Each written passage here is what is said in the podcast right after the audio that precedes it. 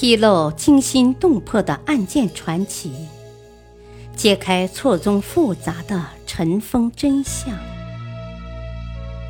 欢迎收听《古今悬案、疑案、奇案》，作者李晓东，播讲汉月。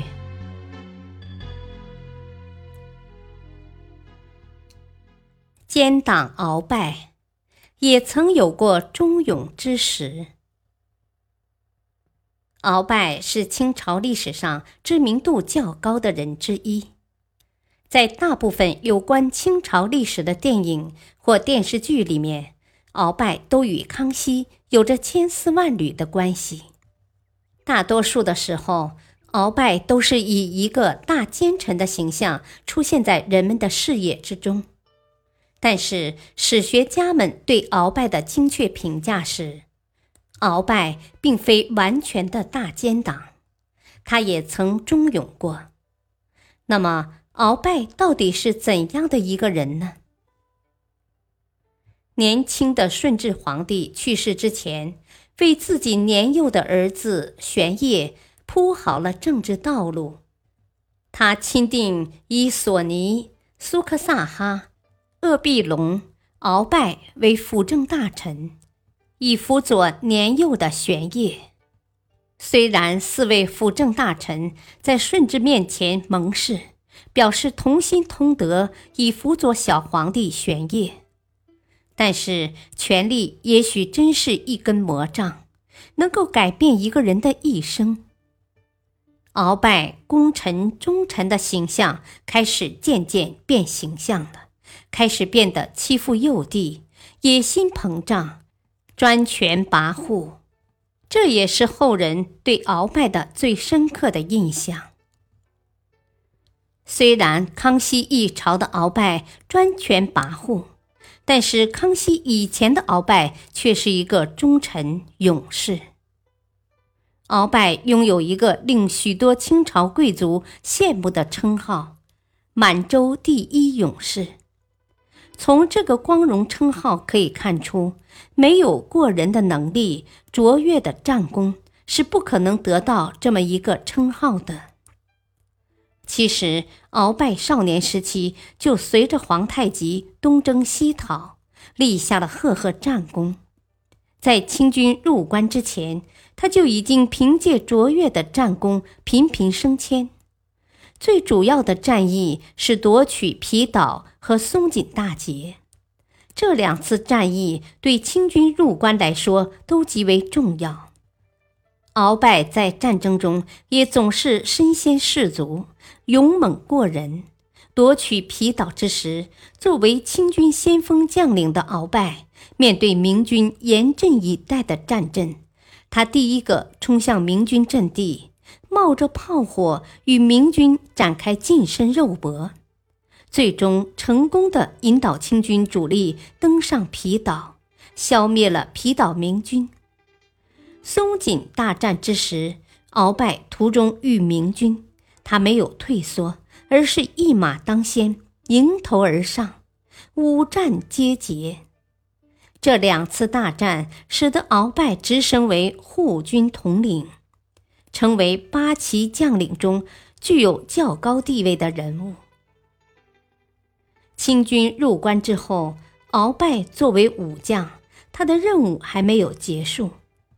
当时中原地区有最让清政府头疼的是李自成的大顺农民军和张献忠的大西农民军。平定这两支农民军，成为清政府交给鳌拜的主要任务。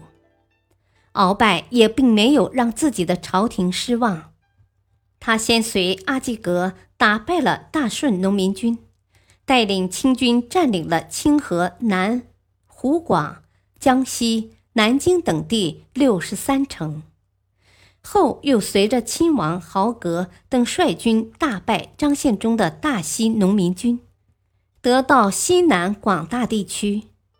战役之中的鳌拜也总是身先士卒，往前猛冲，大破两支农民军。鳌拜时居首功。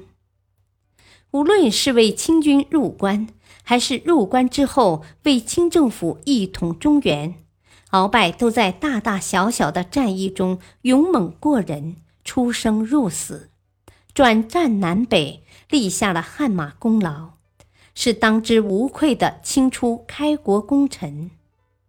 这就是鳌拜的勇。至于忠，则表现在鳌拜对皇太极和顺治的忠心。皇太极死后，皇太极长子豪格与皇太极之弟多尔衮陷入了地位之争。